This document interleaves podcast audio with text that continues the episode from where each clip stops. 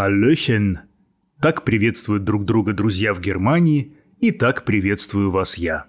Меня зовут Дмитрий, вы слушаете подкаст онлайн-школы немецкого языка Deutsch Online. И добро пожаловать на очередную встречу нашего Бух-клуб, книжного клуба.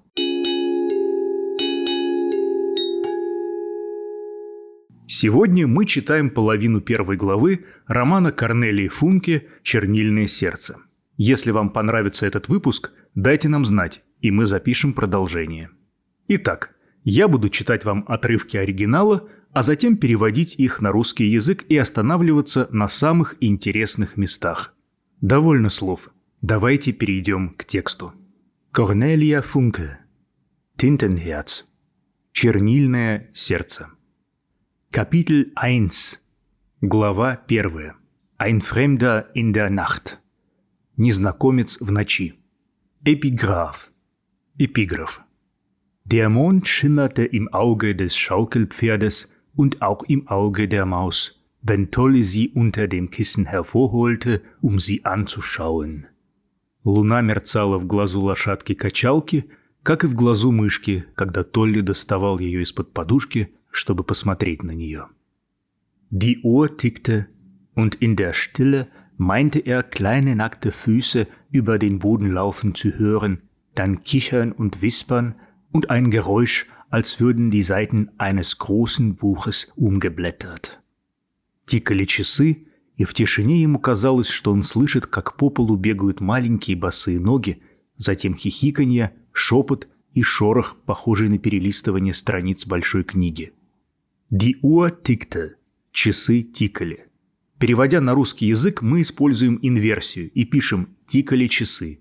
В немецком языке есть строгий порядок слов в предложении, и чаще всего на первом месте оказывается подлежащее. В русском языке строгого порядка слов нет, но зачастую в художественных текстах на первом месте в предложении стоит сказуемое. К слову, это конец эпиграфа. Дальше идет название произведения, из которого взят эпиграф, и имя автора – Люси М. Бостон – Die Kinder von Greennow. Дети из Гринноу. Давайте прочитаем еще немного, а после попробуем понять, почему Корнелия Функе выбрала именно это произведение в качестве эпиграфа для своей первой главы. Es fiel Regen in jener Nacht.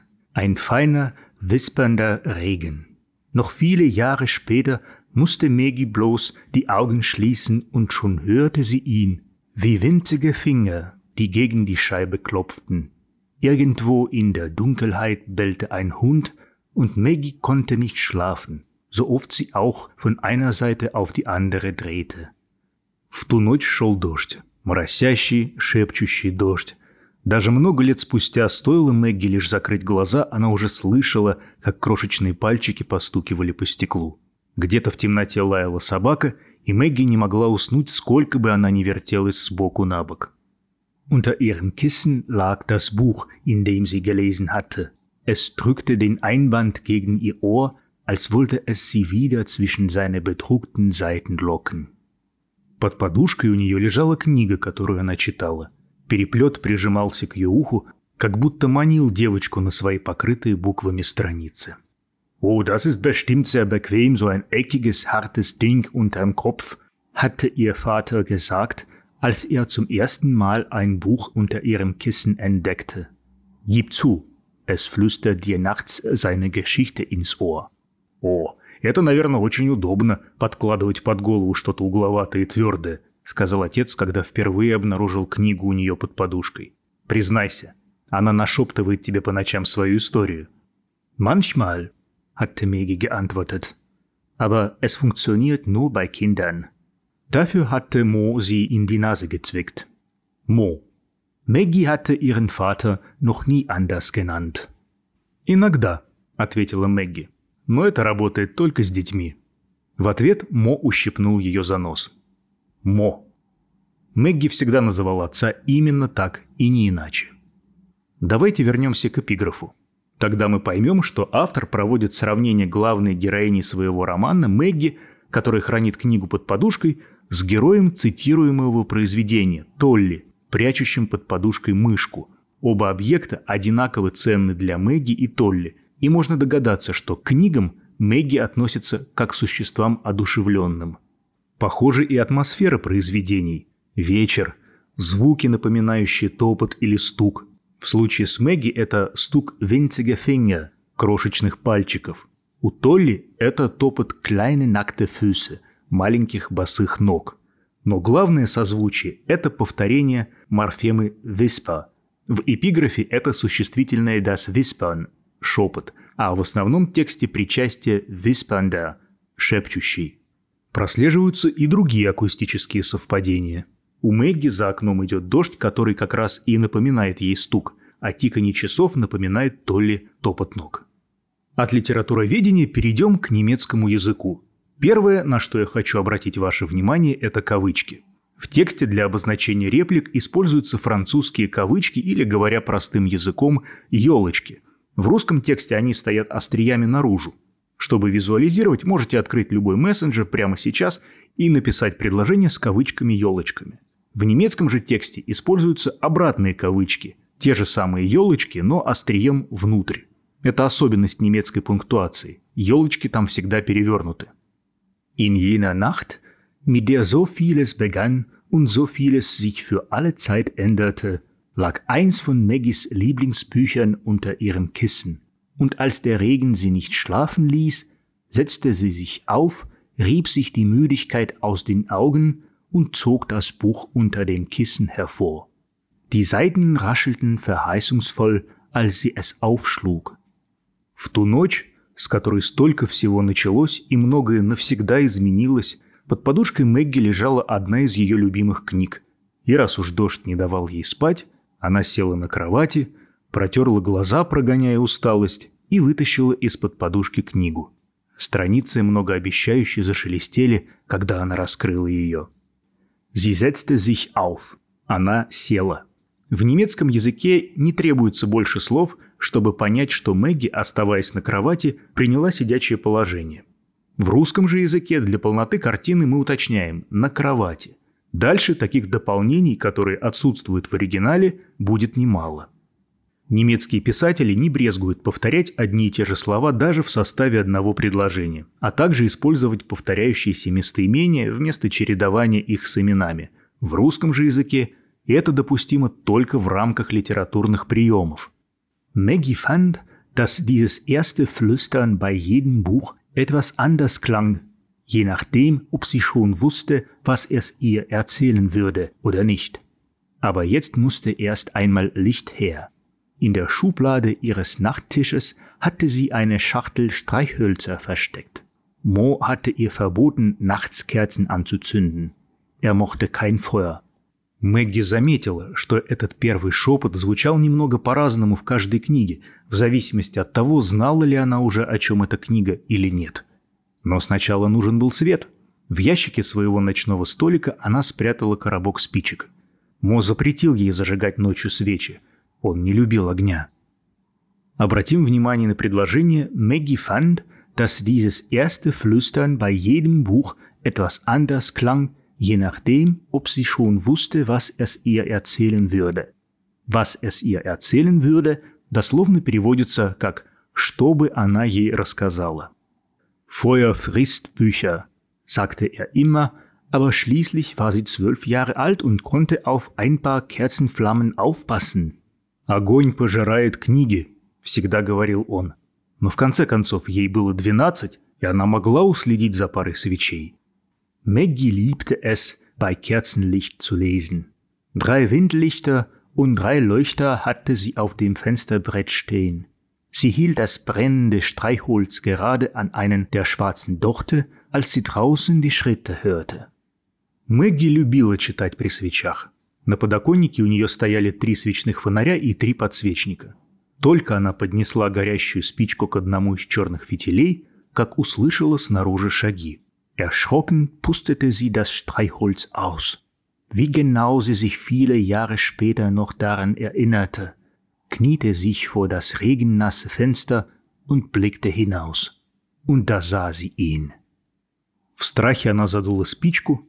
Как точно она помнила этот момент спустя много лет.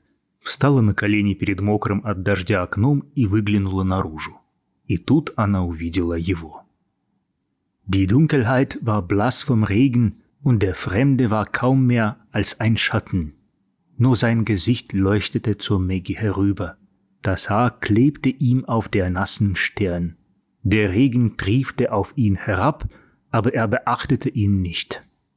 Темнота побледнела от дождя, и незнакомец был не более чем тенью. Только его освещенное лицо было обращено к Мэгги. Волосы прилипли к его мокрому лбу, дождь лил на него, но он не обращал на это внимания. Reglos stand er da, die Arme um die Brust geschlungen, als wollte er sich wenigstens auf diese Weise etwas wärmen. So starrte er zu ihrem Haus herüber. Он стоял неподвижно, обхватив себя руками, словно хотел хоть немного согреться таким образом. Так он стоял и разглядывал дом. Ich muss Mo wecken, dachte Maggie, aber sie blieb sitzen mit klopfendem Herzen und starrte weiter hinaus in die Nacht, als hätte der Fremde sie angesteckt mit seiner Reglosigkeit. Plötzlich drehte er den Kopf und Maggie schien es, als blickte er ihr direkt in die Augen. «Нужно разбудить Мо», — подумала Мэгги. Но она продолжала сидеть с колотящимся сердцем и смотрела в ночь, как будто незнакомец заразил ее своей неподвижностью. Внезапно он повернул голову, и Мэгги показалось, что он взглянул ей прямо в глаза. Sie rutschte so hastig aus dem Bett, dass das aufgeschlagene Buch zu Boden fiel. Barfuß lief sie los hinaus auf den dunklen Flur. In dem alten Haus war es kühl, obwohl es schon Ende Mai war. Она так быстро соскочила с кровати, что раскрытая книга упала на пол. Босиком она выбежала в темный коридор. В старом доме было прохладно, хотя был уже конец мая. In Moos Zimmer brannte noch Licht. Er war oft bis tief in die Nacht wach und las. Die Bücherleidenschaft hatte Maggie von ihm geerbt. Wenn sie sich nach einem schlimmen Traum zu ihm flüchtete, ließ sie nichts besser einschlafen als Moos ruhiger Atem neben sich und das Umblättern der Seiten. Nichts verscheuchte böse Träume schneller als das Rascheln von bedrucktem Papier. Aber der Gestalt vor dem Haus war kein Traum. В комнате Мо еще горел свет. Он часто не спал до глубокой ночи, читая. Страсть к книгам Мэгги унаследовала от него.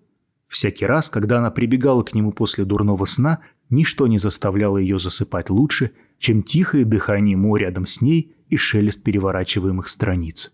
Шуршание бумаги быстрее всего отгоняло страшные сны. Но фигура перед домом не была сном.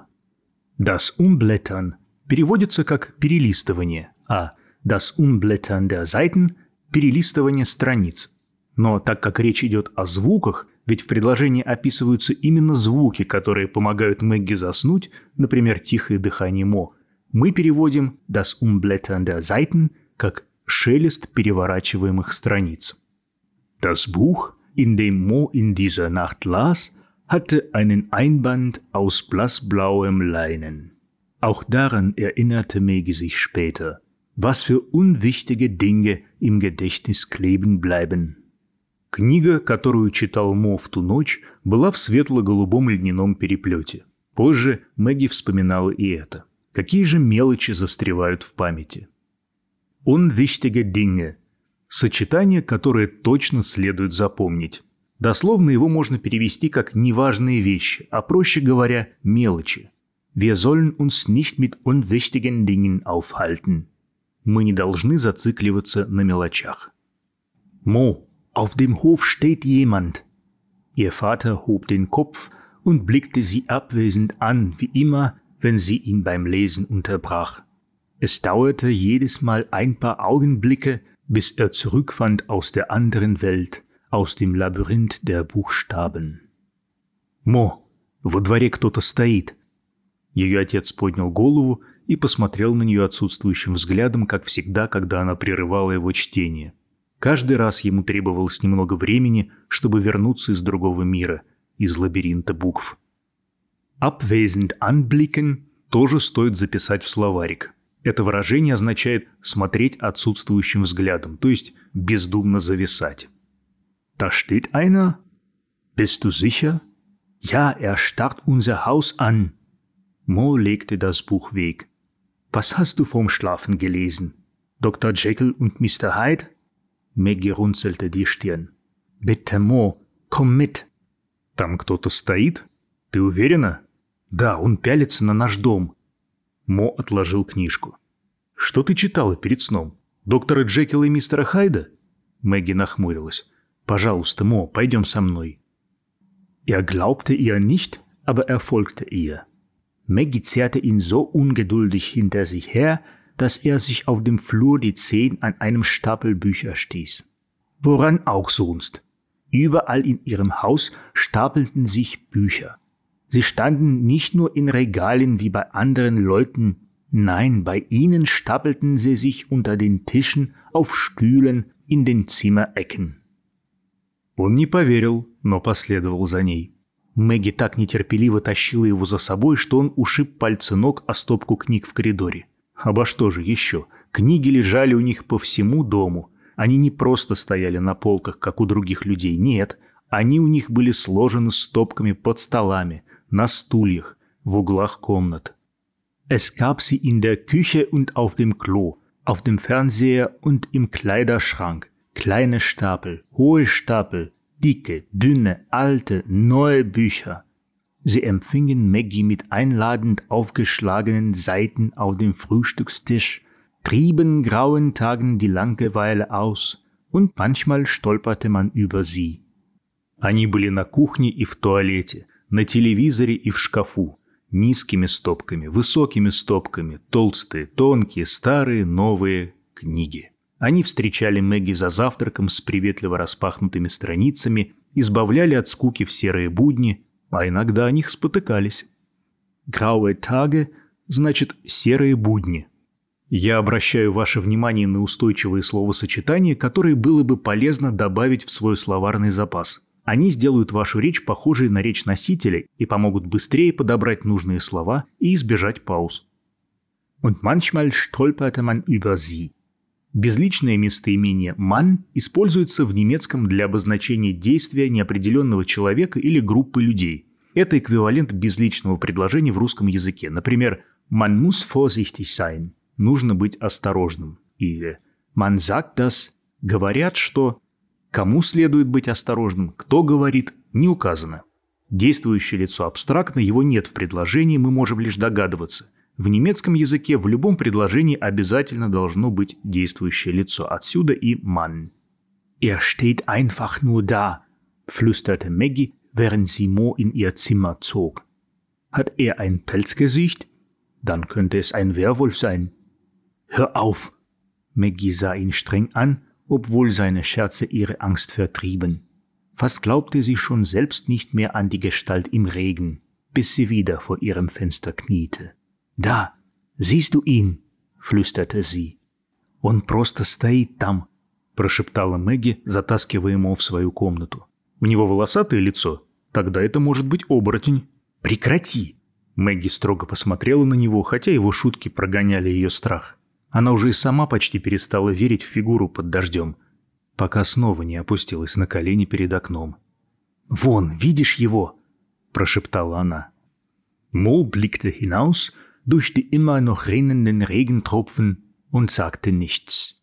Hast du nicht geschworen, zu uns kommt nie ein Einbrecher, weil es nichts zu stehlen gibt? flüsterte Maggie. Das ist kein Einbrecher, antwortete Mo. Aber sein Gesicht war so ernst, als er vom Fenster zurücktrat, dass Maggies Herz nur noch schneller klopfte. Geh ins Bett, Maggie, sagte er. Der Besuch ist für mich.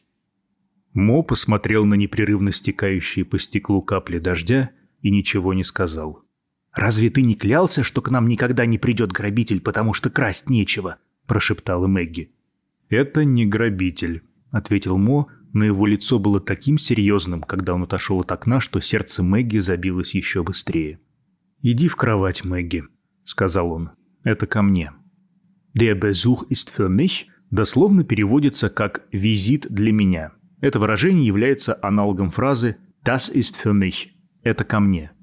Und dann war er auch schon aus dem Zimmer, bevor Maggie ihn fragen konnte, was das um alles in der Welt für ein Besuch sein sollte, der mitten in der Nacht erschien. Beunruhigt lief sie ihm nach.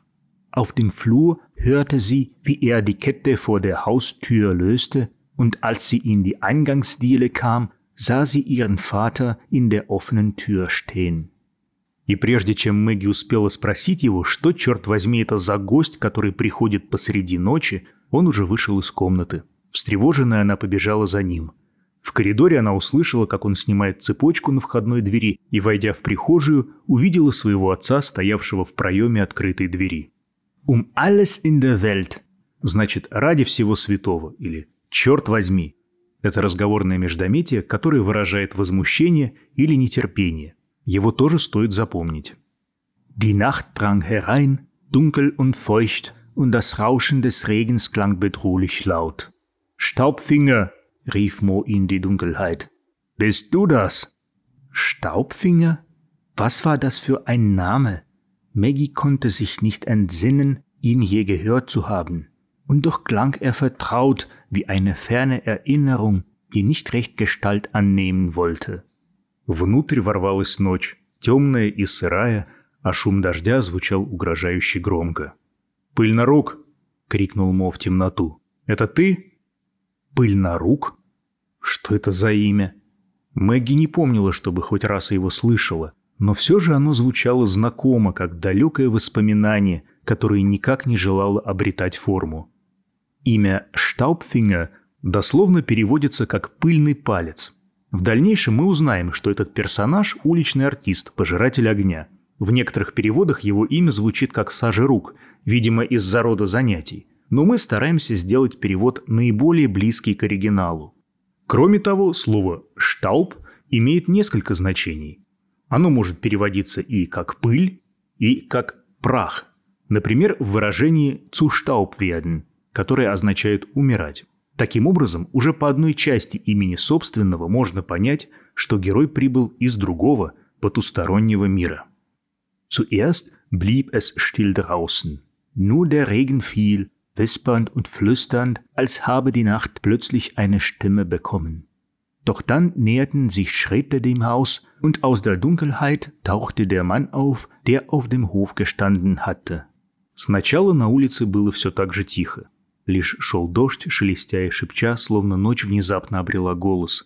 Но затем шаги приблизились к дому, и из темноты появился тот самый человек, который стоял во дворе. Словосочетания «тот самый» в оригинальном тексте нет. Мы добавили его для полноты. Чтобы сказать «тот самый» по-немецки, следует взять определенный артикль «der», «die» или «das», в зависимости от рода того самого объекта, и добавить к нему «selbe». Например, Ich habe dieselbe Frage schon einmal gestellt. Я уже задавал тот же самый вопрос. Der lange Mantel, den er trug, klebte ihm an den Beinen, nass vom Regen, und als der Fremde in das Licht trat, das aus dem Haus nach draußen leckte, glaubte Maggie für den Bruchteil eines Augenblicks einen kleinen pelzigen Kopf über seinen Schulter zu sehen, der sich schnüffelnd aus seinem Rucksack schob und dann hastig wieder darin verschwand. Мокрое от дождя пальто, которое было на нем, липло к его ногам. И когда незнакомец вышел на свет, просачивающийся из дома, Мэгги на долю секунды показалось, что она увидела над его плечом маленькую пушистую головку, которая, принюхиваясь, высунулась из его рюкзака, а затем поспешно снова исчезла в нем. Выражение «für den Bruchteil eines Augenblicks» означает «на долю секунды» или «на мгновение», его следует запомнить. Staubfinger fuhr sich mit dem Ärmel über das feuchte Gesicht und streckte Mo die Hand hin. Wie geht es dir, Zauberzunge? fragte er. Ist lange her. Пыльнорук вытер влажное лицо рукавом и протянул Мо руку. «Как ты, волшебный язык?» — спросил он. «Давно не виделись». Запомните выражение «ist lange her», которое означает «давно не виделись». Mo ergriff zögernd die ausgestreckte Hand. Sehr lange, sagte er und blickte dabei an seinem Besucher vorbei, als erwartete er, hinter ihm noch eine andere Gestalt aus der Nacht auftauchen zu sehen. Komm rein, du wirst doch noch den Tod holen. Maggie sagt, du stehst schon eine ganze Weile da draußen. Мо нерешительно пожал протянутую руку. «Очень давно», — сказал он, глядя мимо своего посетителя словно ожидая увидеть за его спиной еще одну фигуру, появившуюся из ночи. «Заходи, а то еще угробишь себя. Мэгги говорит, что ты уже давно там стоишь». Фраза «Du wirst dir noch den Tod holen» переводится как «ты еще доведешь себя до смерти». В русском языке есть аналогичные выражения, например, «сведешь себя в могилу» или «угробишь себя». Мэгги? Ach ja, natürlich. Staubfinger ließ sich von Mo ins Haus ziehen. Er musterte Maggie so ausführlich, dass sie vor Verlegenheit nicht wusste, wo sie hinsehen sollte. Schließlich starrte sie einfach zurück. Мэгги? Ах да, конечно. Пыль на рук позволил Мо затащить себя в дом. Он так пристально изучал Мэгги, что она от смущения не знала, куда смотреть. В конце концов, она просто уставилась в ответ. «Шлислих» значит «в конце концов». Похожее, но все-таки другое значение имеет слово «endlich». Их часто путают, но эти слова имеют разную эмоциональную окраску. «Endlich» мы используем, когда что-то произошло после долгого ожидания. «Endlich» ближе по смыслу к слову «наконец-то». Der Winter ist endlich vorbei. Зима наконец-то закончилась. А вот сказать «наконец-то она просто уставилась в ответ» нельзя. Schließlich говорят, когда что-то закончилось, и мы подчеркиваем конечность этого действия вот таким выражением. Sie nahm die Tasche, den Koffer und schließlich den Schirm. Она взяла сумку, чемодан и последним зонтик. Sie ist groß geworden. Du erinnerst dich an sie? Sicher. Maggie fiel auf, dass Mo zweimal abschloss. Она выросла. Ты помнишь ее? Разумеется. Мэгги заметила, что Мо запер дверь на два оборота. Зиха – это не только прилагательное, означающее «безопасный», но и вводное слово, которое значит «конечно», «безусловно» или «разумеется». Wie alt ist sie jetzt? Staubfinger lächelte ihr zu. Es war ein seltsames Lächeln. Maggie konnte sich nicht entscheiden, ob es spöttisch, herablassend oder einfach nur verlegen war. Sie lächelte nicht zurück. «Сколько ей сейчас лет?» Пыльнорук улыбнулся ей. Это была странная улыбка. Мэгги не могла решить, была ли она насмешливая, снисходительная или просто смущенная. Она не улыбнулась в ответ. «Zwölf», — antwortete Mo. «Zwölf? Du meine Güte!» Staubfinger strich sich das tropfnasse Haar aus dem Stirn. Es reichte ihm fast bis zur Schulter. Maggie fragte sich, welche Farbe es wohl hatte, wenn es trocken war. Die Bartstoppeln um den schmallippigen Mund waren rötlich wie das Fell der streunenden Katze, der Maggie manchmal ein Schälchen Milch vor der Tür stellte. «Двенадцать», — ответил Мо. «Двенадцать? Боже мой!» Пыльнорук убрал с лба мокрые волосы. Они доставали ему почти до плеч. Мэгги задалась вопросом, какого же они цвета, когда сухие. Щетина вокруг узких губ была рыжей, как шерсть у бездомной кошки, для которой Мэгги иногда ставила перед дверью блюдечко с молоком. В предложении «du meine Güte» отсутствует глагол, но это типичное выражение удивления на немецком языке. В дословном переводе с немецкого выражение означает «ты моя доброта». В русском же языке аналогом могут быть фразы «О, боже мой» или «Ой-ой-ой» или «Ничего себе». В предложении der Maggie manchmal ein Schälchen Milch vor die Tür stellte, существительное «шельchen» – «блюдечко» имеет уменьшительно-ласкательную форму, на это указывает суффикс «chen». Auch auf seinen Backen sprossen sie spärlich wie der erste Bart eines jungen Mannes. Sie ließen Staubfingers Gesicht aussehen, als wäre es irgendwann zerbrochen und wieder zusammengesetzt worden. Они также росли на его щеках – редкие, как первые щетины юноши. Из-за них лицо пыльнорука выглядело так, словно его когда-то разбили и склеили заново. «Zwölf Jahre alt», wiederholte er. «Natürlich. Damals war sie drei, nicht wahr?» Mo nickte. «Komm, ich gebe dir was zum Anziehen». Er zog seinen Besucher mit sich, voll Ungeduld, als hätte er es plötzlich eilig, ihn vor Maggie zu verbergen. Und du sagte er über die Schulter zu ihr. Du gehst schlafen, Maggie. Dann zog er ohne ein weiteres Wort die Tür der Werkstatt hinter sich zu. «Двенадцать лет», — повторил он. Естественно. Тогда ей было три, не так ли? Мо кивнул. Пойдем, я дам тебе что-нибудь переодеться. Он повел за собой своего посетителя, полный нетерпения, как будто внезапно поспешил скрыть его от Мэгги. «А ты», — сказал он ей через плечо, — «иди спать, Мэгги». Затем, не говоря больше ни слова, он закрыл за собой дверь мастерской. И на сегодня хватит. Если вам понравилось «Чернильное сердце» в нашем исполнении, и вы хотите продолжить изучать этот роман вместе с Бух-клуб от школы Deutsch Online, дайте нам знать. А также обязательно подписывайтесь на наш подкаст онлайн-школы немецкого языка Deutsch Online, чтобы не пропустить следующие разборы и прочие интересные выпуски. Ищите нас в своих любимых социальных сетях. Меня зовут Дмитрий и Auf Wiederhören!